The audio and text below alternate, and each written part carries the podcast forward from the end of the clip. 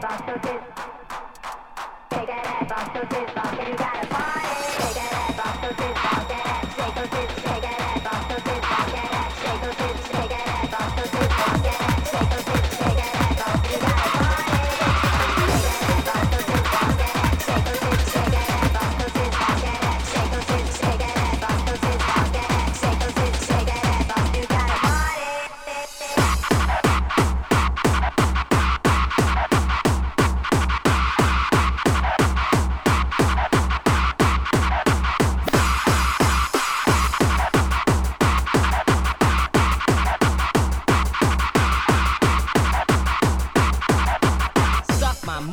in debt.